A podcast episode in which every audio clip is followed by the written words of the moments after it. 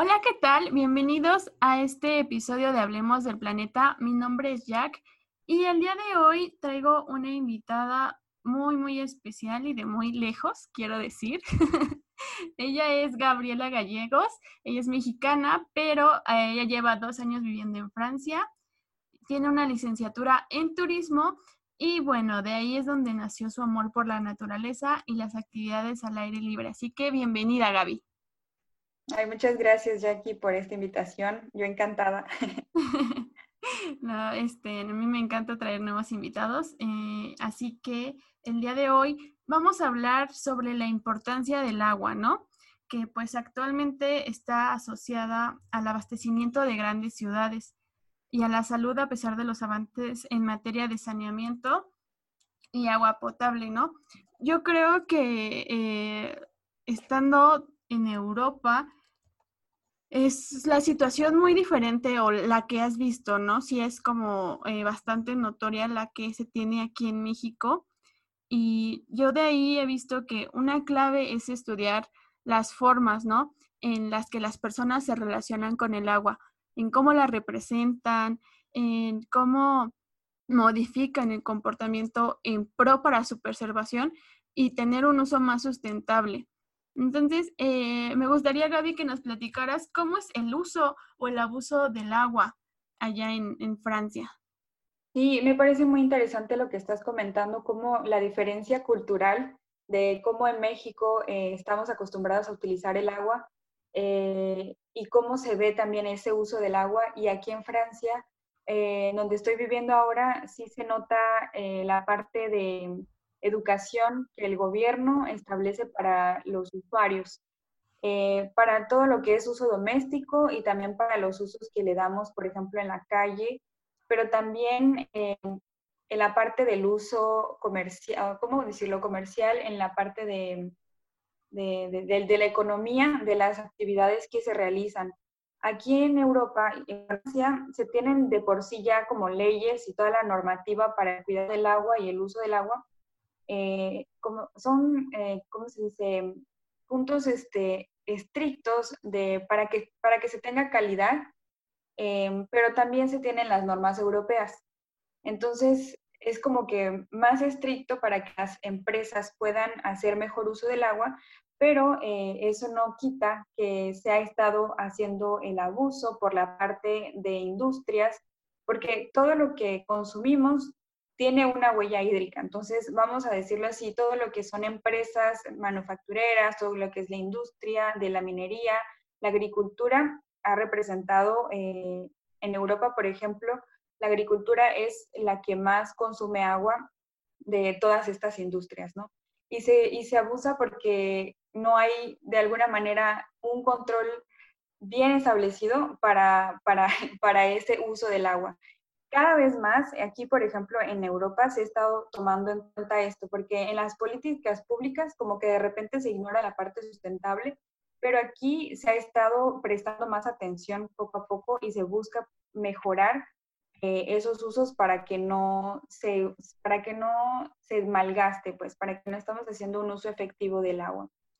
¿Y qué crees que yo investigando un poquito más a fondo, vi que Francia en los años 60 fue el primer país en adoptar el principio de el que contamina paga. Entonces, eh, se me hizo muy interesante porque creo que de ahí podemos empezar a preguntarnos de dónde es que viene esa originalidad francesa, ¿no? Ya que pues se tienen que tomar en cuenta muchas cuestiones, ¿no? Ahorita como ya lo mencionaste, las políticas públicas, las características geográficas, las características técnicas, incluso eh, esta parte socioeconómica y problemas políticos, pues obviamente afecta bastante a cómo va a estar el marco regulatorio para poder, este, en este caso a lo mejor tratar el agua, potabilizarla, ¿no? Para poder transportarla. Me gusta mucho como ver esta diferencia porque muchas veces yo creo que eh, sobre todo para allá lo que fue eh, Inglaterra y Francia pues fueron pioneras, ¿no? Eh, de los países de la Unión Europea que dieron eh, este paso para comprender la evolución que tienen las políticas públicas. Sí, algo que mencionabas es que, que bueno, y, esa es una diferencia que yo he visto eh, muy buena aquí en, en, Francia, el agua que tenemos de la llave es potable y esto lo realizan desde hace muchísimo tiempo. Y es una súper oportunidad para la población en general, porque se ha criticado que el agua potable y de buena calidad no se, no se eh, proporciona igual para, todos los, eh, para todas las clases socioeconómicas hay personas que eh, no tienen ni siquiera acceso al agua, ¿no? Eh, pero en este caso, hacer que el, agua, eh, que el agua de la llave sea potable ha hecho que sea como más igualitario para toda la población el acceso al agua, que me parece una estrategia para que todos tengamos ese, ese acceso. El agua es algo tan fundamental para todos, ¿no? Entonces, desde la llave ya podemos tener agua potable sin tener que pagar de más, pues. Y por ejemplo, ¿cuál es el problema eh, o uno de los principales problemas por, las, por los cuales a veces esta agua que digamos que viene del grifo y demás no puede ser tan potable? O sea, ¿tú qué has visto o qué has usado para darte cuenta que a lo mejor no está tan limpia como dicen? Sí, o sea, aquí todos sabemos que el agua de la llave es potable, pero hay como la controversia todo alrededor de, qué tan segura es esa agua. Y han surgido diversos estudios en los que se dice que hay residuos de, medicamentos, de metales pesados y de otros químicos, químicos que son eh, dañinos para los riñones y, bueno, en general para nuestra salud a largo plazo. Esto eh, puede depender de las regiones porque, pues, sabemos que eso, o todo el, tránsito del agua, las tuberías y todo eso puede, puede depender de muchas cosas, ¿no? Pero eh, lo que te digo es que hay como la controversia de que la, la, población se ha informado y saben que quizás no es tan seguro tomar el agua de la llave. Del otro lado tenemos como el gobierno que obviamente asegura que esta agua está, pasa procesos y controles de calidad, que se hacen exámenes regulares, entonces que se, cumple con, la, con lo que necesita, con lo que se necesita para que esta agua sea de calidad y que podamos consumirla todos. Eh, sin embargo, en mi, mi, experiencia personal, nosotros en casa eh, compramos un destilador de agua. Em, Rafa, que es mi esposo, fue el que empezó a investigar sobre todo porque él sí estaba como un poquito alarmado, ¿no? Y la solución más fácil que muchos hacen aquí es comprar botellas de plástico que tampoco es como lo mejor para nosotros intentando ser zero, zero waste o intentando reducir nuestros, nuestros desperdicios y nuestra basura, etcétera. Entonces, al final estaban que los filtros, que el destilador, y Rafa decidió al final de todo comprar una destiladora. Y en esta máquina funciona básicamente metiendo el agua y dentro de la máquina esta agua se hierve, se evapora y ya cuando se evapora, la, hay, unos, hay unas manguitas y ventiladores que hacen que el agua se enfríe, entonces ya baja y, ya queda eh, toda la parte de suciedad dentro de la máquina y el agua pura eh, se recolecta fuera en una, jarra, ¿no? Y para nuestra sorpresa, cuando levantamos la, la, la tapa de la máquina, sí se logra ver todos los sedimentos que quedan y después de varias filtraciones, de varias destilaciones, este, nos ha tocado ver, o sea, por ejemplo, ahora que nos mudamos en esta casa, este, se ve como más suciedad, o sea, hasta como que queda como un lodo. y pues como que no nos da muchas esperanzas, ¿no? De que el agua... Eh, o te empiezas a cuestionar, ¿no? Cómo ser eh, de, pues, países primermundistas, pues llegan a, tener estos, estas problemáticas, ¿no?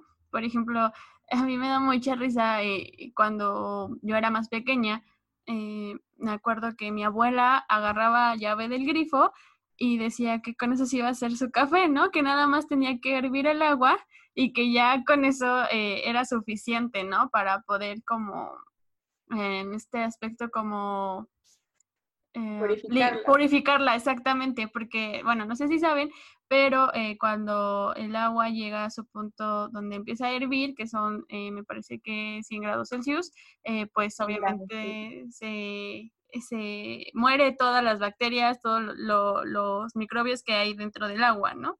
Entonces imagínate, si eso pasaba aquí en México o pasa este, actualmente. Imagínate allá en, Francia que pues obviamente ha habido instituciones, ¿no? Que regulan esta gestión, que, regulan este tratamiento. es muy, muy impresionante cómo todavía pueden haber algunos sedimentos, eh, aún así teniendo eh, grifos, ¿no?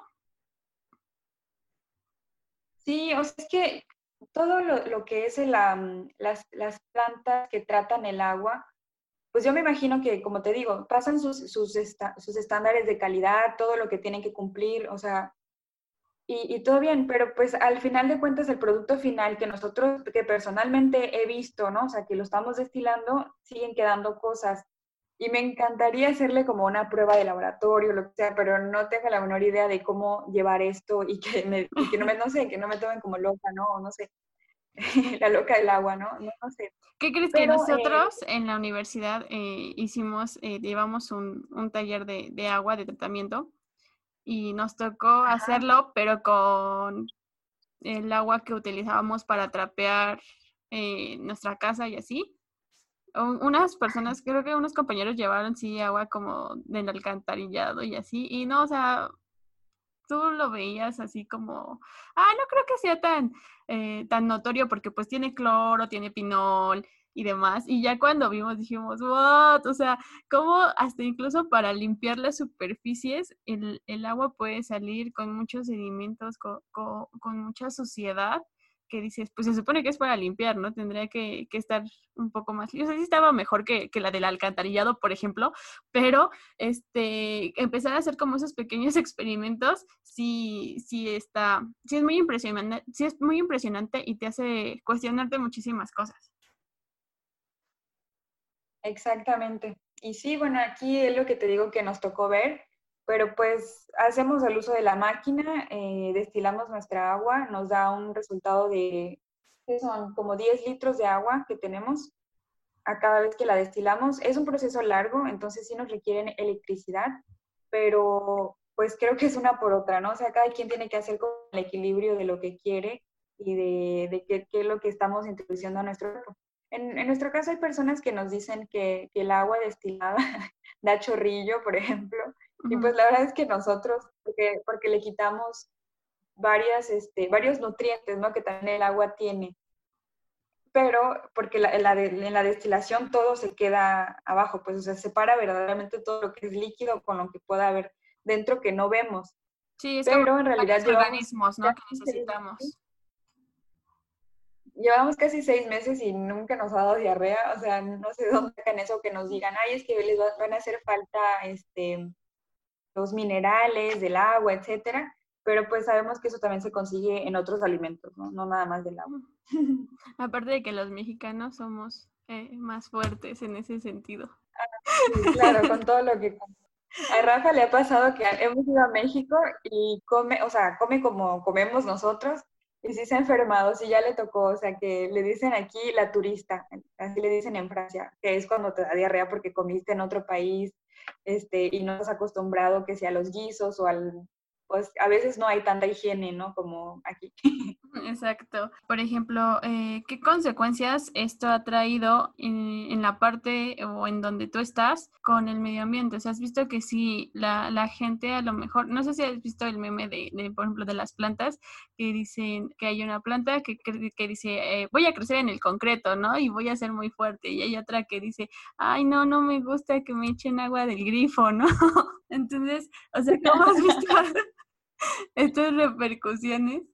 Eh, en ese aspecto? O sea, si has visto que, que, son muy, muy notorias, que la gente a lo mejor culturalmente ya cuida más el agua o se sigue desperdiciando. Pues en general, eh, yo voy a hablar aquí de, de, los franceses porque es aquí donde yo vivo.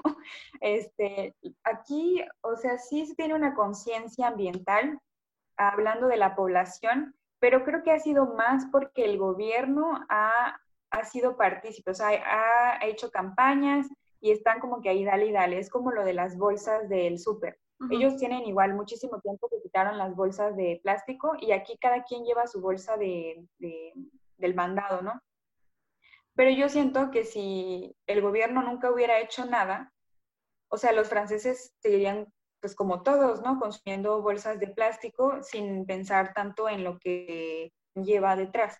Entonces, lo mismo con el, el uso del agua. O sea, hay personas que te van a decir, eh, sí, sí, me baño en cinco minutos, pero después de eso van a consumir agua en otra cosa, ¿no? O sea, no sé, o sea, un ejemplo es, vamos a decirle, el lavatrastes. Hay, hay personas que no tienen, no, o sea, no tienen, ¿cómo se dice? No lavan los trastes a la mano, sino que tienen el lavavajillas, ¿no? Que es la máquina, que puede ser de agua, pero hay personas que, por ejemplo, te voy a decir, se bañan en cinco minutos, pero eh, meten solo un traste en el lavavajillas, o tres cosas en el lavavajillas, cuando deberíamos de, de, meterlo completo, o quienes también, aquí las máquinas para lavar la ropa, que son de las automáticas que te lavan todo y ya sacas la, la, ropa casi seca, ahí, por ejemplo, también hay personas que, que hacen el, el ciclo eh, con tres prendas, ¿no? O sea, cuando deberíamos de llenar la lavadora completa pero en general creo que sí eh, hay una conciencia, ¿no? Aunque te digo, como todos como que meten el pie en algo. Pero me encanta... Eh, pero me encanta mucho esta parte que, que los políticos se meten, ¿no?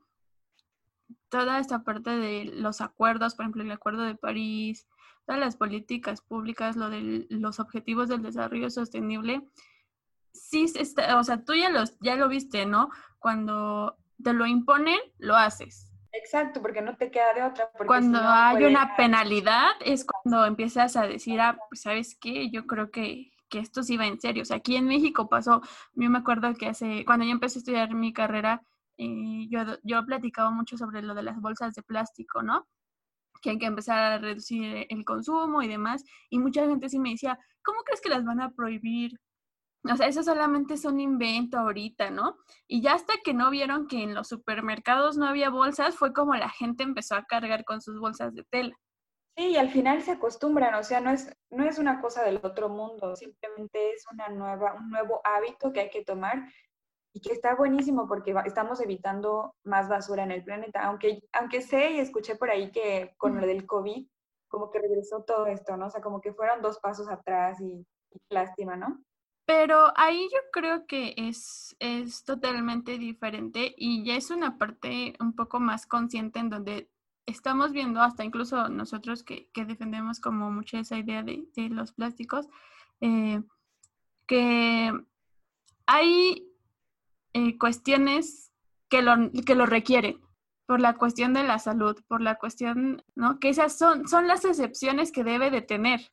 claro. entonces, pero bueno, me pareció algo como extraño, ¿no? Que aquí estuvimos la misma situación y en muchos otros países tuvimos COVID y no se regresó como a la parte del plástico, sino que se tenían los gestos de, seguridad, ¿no? De poner cubrebocas, este, siempre desinfectarse las manos. Y fue lo único que se utilizó como en contra del COVID, no se volvió a, a las bolsas de plástico. Por eso como que a mí como que dije, ¿qué onda, no?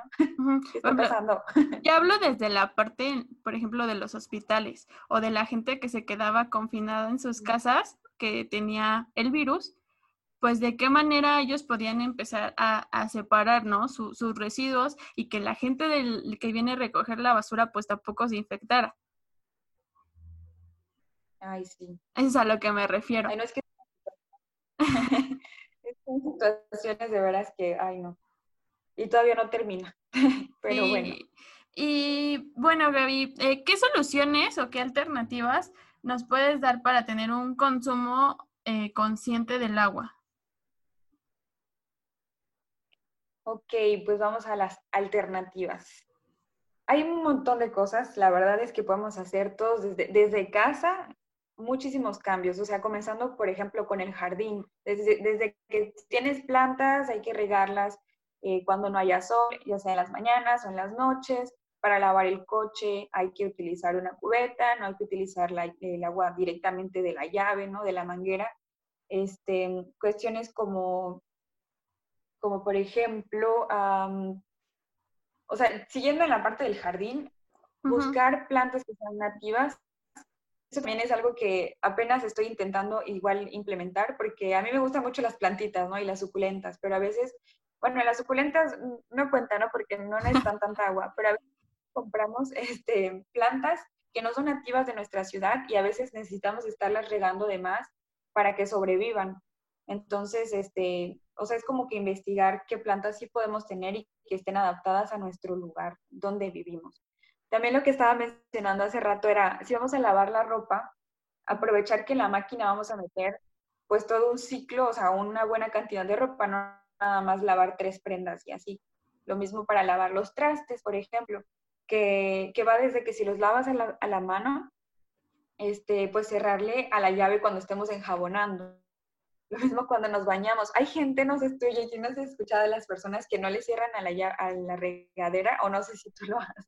A mí también me puede pasar, o sea, de, de que nos estamos bañando y nos enjabonamos con, con la regadera abierta, ¿no? O sea, no entiendo. A mí mi mamá siempre me enseñó que había que cerrarle a la llave, ¿no? Pero sé que hay gente que no lo hace. Entonces es como un tip nada más para... O empezar incluso a, a, ver en tu casa si tienes alguna fuga, alguna gotera. Y repararla, porque, o sea, yo... Eh, es como analizar, analizar nuestro, nuestro entorno no nada más adentro de la casa, afuera también pasa que la, la, la, manguera del jardín o en el patio tenemos una llave, pero gotea y ahí nada más le ponemos una cubeta, pero luego ni nos damos cuenta cuando ya se llenó y se está botando el agua. Ajá, exacto. Y es increíble cómo, cómo en, en, cuestión de, de, horas se puede llenar esa, esa cubeta y que tú dices, ¿cuántos litros estoy desperdiciando en el día? Sí, claro. O sea, también, o sea, es que son muchas cosas. ¿Cuánta cantidad de agua necesitamos? ¿no? Estaba leyendo hace rato sobre la cantidad que utilizan los franceses y por persona por día son 144 litros de agua. O sea, me hace una exageración. No, no entiendo, o sea, no, no, no sé bien de dónde sacaron las, las cifras, pero, o sea, te imaginas 144 litros, a lo mejor, o sea, es un, es un, un promedio, porque así como hay personas que ocupan muchísimo menos, hay personas privilegiadas que ocupan muchísimo más, o sea, hay personas que, que toman eh, baños en tina una vez a la semana, o sea, qué sé yo, tres veces a la semana.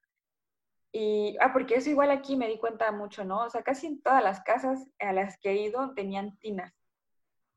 Donde tienen la, la regadera, tienen tinas. O sea, que Sí, como, como, los jacuzzi y así, ¿no? Exacto. Y yo así de, ay, pero ¿en qué, en qué mundo vivimos? Aquí como que tanto lujo y todas, todas las casas tienen eso.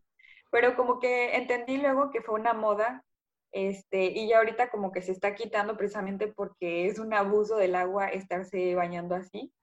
Este, y están regresando de nuevo a las duchas normales, como aquí le dicen a la italiana, que es literal la regadera y tu cuadrito de regadera para bañarte y ya, o sea, ya quitaron las tinas. Yo pensé que la italiana no bañarse. Ah, bueno, pues también es ahí, ahí vamos a ahorrar agua. Uh, un montón de litros. Más cuando hay frío, ¿no? Exacto. Algo que quiero recomendarles a todos los que estén escuchando es, obviamente, eh, calcular nuestra huella hídrica. Es muy importante eh, saber que, como lo que te mencionaba hace rato, ¿no?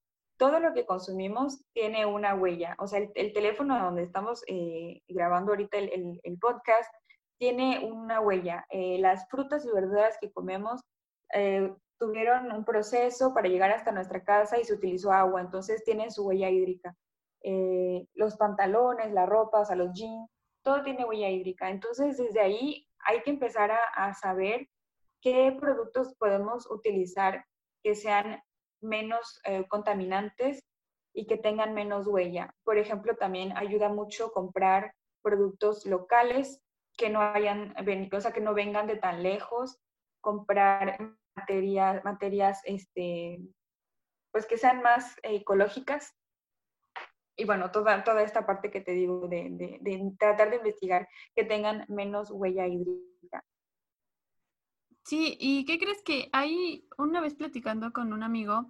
nos dimos cuenta de, de, qué tan importante es el agua en nuestra vida diaria, más allá de, de, el que la bebamos y eso, sino para qué la utilizamos. O sea, creo que hay veces donde, la, ah, bueno, aquí en, en, México a veces se va el agua algunos días eh, por mantenimiento, cosas así, y la gente se pone de malas. La gente, eh, si por ejemplo un día que no pagó el agua y se la cortan y no se baña, llega a su trabajo, llega de malas, todo el día se siente incómodo. Entonces, eh, te vas dando cuenta que pequeñas eh, acciones que tú, que tú generes, que tú haces, pues sí hacen la diferencia, ¿no? Y sobre todo que empiezas a tener mucho esta educación, esta conciencia sobre cuidar eh, los recursos hídricos, tanto los que son potables como los que son tratados, ¿no? Y creo que eso es lo que igual muchas iniciativas europeas buscan, ¿no? Mejorar la calidad del agua y mejorar la calidad del transporte o cómo es que llega a nuestros hogares. Sí, o sea, aquí, por ejemplo, em, hay iniciativas que también inician desde, desde la población que exige más eh, agua, un agua segura al gobierno. Este, salió una iniciativa que se llama Right to Water, o los derechos del agua, eh, para, para precisamente asegurarse de que el, agua que estemos recibiendo sea 100% pura y 100% confiable. Y a partir de ahí, los gobiernos como que trabajan todo esto y crean um, iniciativas para, para continuar eh, esta demanda que el público hace. Y bueno, también en otras cosas, el, el gobierno trata de estar como a, la, o sea, como avanzando cada vez más sobre los temas eh, ambientales. Por ejemplo, tienen el, el, la Agenda 2030 que también está saliendo para la Unión Europea y todas estas iniciativas como el Acuerdo de París que, que, también se firmó. Entonces, ahí, ahí, ahí, ahí se ve que el gobierno sí está haciendo eh, acciones y que está buscando un buen fin, o sea, un buen final para todo el, el problema ambiental que se, que se está viendo desde ahorita. Sí, claramente, o sea, se ve como, como el interés que, que están mostrando y sobre todo también eh, los que viven allá, ¿no? Los que residen en Francia, que han optado por, por, por mejorar estos hábitos, ¿no? Exactamente. O más bien se han visto obligados. Pues sí, es parte de un todo. Yo creo que la mayoría nos estamos dando cuenta cada vez más los efectos del cambio climático en nuestro planeta y poquito a poco vamos siendo más conscientes de, de lo que está pasando y de lo que podemos hacer, o sea, de los, los pequeños cambios que podemos hacer hasta grandes cambios de, de eh, iniciar a activistas, pedirles al gobierno que, que, cambie esas políticas públicas y pues no quedarnos callados porque pues de nada sirve, no nada más quedarnos en nuestra casa de brazos cruzados, sino que hay que continuar haciendo siendo parte del cambio. Sí, hacer las respectivas denuncias si es que vemos que, que hay algún incumplimiento, ¿no? Sí, claro, y también seguir investigando, o sea, por ejemplo, algo que también ayuda mucho eh, personalmente es investigar, por ejemplo, ahorita que estamos hablando del agua en Europa, o sea, son temas que pueden pasar como desapercibidos en nuestra vida cotidiana, pero si nos llama la atención algo, pues hay que investigarlo y hay que investigarlo a fondo, ¿no? Porque esto te, o sea, por ejemplo, a mí me permite saber eh, qué uso se le da aquí en Francia y qué diferencias hay con, con México. Y al mismo tiempo te permite reflexionar sobre por qué, por qué en México no se está haciendo lo mismo que aquí, por ejemplo, porque la población no, no se interesa quizás por los mismos temas o porque no nace la curiosidad. Entonces, a mí me, alegra mucho que hayan cuentas como la tuya, que tienen podcast, que siguen, o sea, como fomentando a, que las personas se interesen, como que es sembrar la semillita de la duda para, o sea, como iniciar el diálogo y, y, las personas también se interesen en seguir buscando, o sea, todos los que están escuchando, pues ojalá que puedan investigar también sobre los usos del agua y no nada más de eso, sino que todas las dudas que tengan. Eh, en Internet tenemos muchísimas fuentes confiables de organismos y asociaciones. Entonces, ojalá que, que más personas sigamos siendo conscientes y cómo podemos ayudar a que esto cambie, ¿no? Así es, Gaby. Bueno, eh, pues ya para finalizar esta parte del programa, eh, la verdad me, me, encantó muchísimo este tema. Te digo que ya tenía eh, desde hace como un tiempo esta idea de, de platicar cómo, cómo se vive este, este recurso hídrico, ¿no? Tan importante. Pero me gustaría que, que, nos contaras un poco qué es lo que haces en tu cuenta de Instagram o cómo fue que, que empezó esta preocupación por, por, el medio ambiente y por compartir a otras personas cómo es que vives tu día a día. Ay, sí. bueno, yo creé la cuenta de Vida EcoCheck. Se, pronuncia así, eso viene de, Yucatán, porque yo viví mucho tiempo en Yucatán, entonces, eh, pues obviamente eco, pues de ecología, y check es una palabra maya que se escribe X-E-C. Eh, sé que muchos han tenido problemas con cómo la pronunciamos, porque puede ser check o no sé, las, pronunciaciones de la X, ¿no? Pero en, en, Yucatán se pronuncia check y esa palabra viene del maya y significa como mezcla, ¿no? O sea, o revoltura. Entonces, como que a mí me surgió la idea de ponerle así a la cuenta, porque era como una mezcla de cosas ecológicas en mi vida, ¿no? Y la creé el año pasado cuando ya por fin entró en mí el chip de tengo que cambiar mis hábitos, yo ya había, eh, toda, toda mi vida como que he hecho cositas, ¿no? De que ahí voy a guardar mi, mi, basura en la mochila y hasta que encuentre un bote de basura la voy a tirar y cosas así. Pero entonces ya el año pasado me dije, creo que lo que estoy haciendo está bien, pero no es suficiente, ¿no? Entonces quiero hacer como más cambios en mi vida, más profundos. Entonces encontré eh, muchas buenas acciones a seguir en, esta, en, este estilo de vida que es el zero waste o una vida cero residuos. Obviamente no soy perfecta, pero básicamente la cuenta fue para como eh, mostrar mi experiencia y el cambio y las cosas que he ido adaptando a mi vida para intentar hacer menos basura y fomentar eh, también como inspirar en las personas eh, este cambio, ¿no? Sí, e ir viendo que tenemos tropiezos, ¿no? Yo creo que igual a veces eh, muchas personas creen que si se les muere la planta, pues ya son, son malas personas y nunca van a poder tener una. Entonces, es como todo un proceso. Y digo, a mí también me pasó, pero precisamente para eso es que son estos espacios, ¿no? Para demostrar que sí somos ambientalistas, pero también somos unos ambientalistas imperfectos, que no todo te va a salir a la primera, porque de eso se trata la, la ecología y la naturaleza, ¿no? De conocerla y de conocer sus procesos y cómo eh, algún frío, alguna lluvia y eso puede, puede terminar eh, con el ecosistema que estás, que estás haciendo, que estás creando dentro de tu casa. Sí, y ahí, por ejemplo, en la cuenta van a ver que hice mi intento de huerto, que lo tuve que abandonar. Qué triste, ¿no? Porque me, mudé de casa y ya no tengo patio ni jardín para poner el huerto. Pero como toda una experiencia también poderlo hacer y poder intentar hacer crecer mis, mis tomatitos. y bueno, ahí también comparto como mi día a día, eh, intentando también el minimalismo, que, que, está muy padre también para intentar reducir eh, no solo lo que tenemos, sino lo que consumimos, lo que pensamos, lo que vemos, lo que escuchamos, cómo vivimos. O sea, es una, una mezcla de estilos de vida lo que estoy intentando hacer, pero bueno, intentando también encontrar el equilibrio en lo que quiero lograr. Con esto finalizamos este episodio del podcast. Eh, muchísimas gracias, Gaby, por, por, acompañarnos e ilustrarnos esta parte de, de, este tema. La verdad es que me encantó muchísimo, me, me fascina cómo te desenvuelves y cómo nos, nos compartes tus experiencias, ¿no? Eh, para todos los que nos están escuchando, ya saben en dónde la pueden seguir en Instagram. Arroba vida ecoshake. vida.ecoshake. Ah, vida.ecoshake. Y bueno, igual ya saben que en arroba hablemos del planeta MX vamos a estar compartiendo eh, estos tips, estas eh, alternativas que nos compartió Gaby para pues empezar a llevar una vida sin eh, menos desperdicio de agua. Así que nos vemos en el siguiente episodio. Bye. Adiós.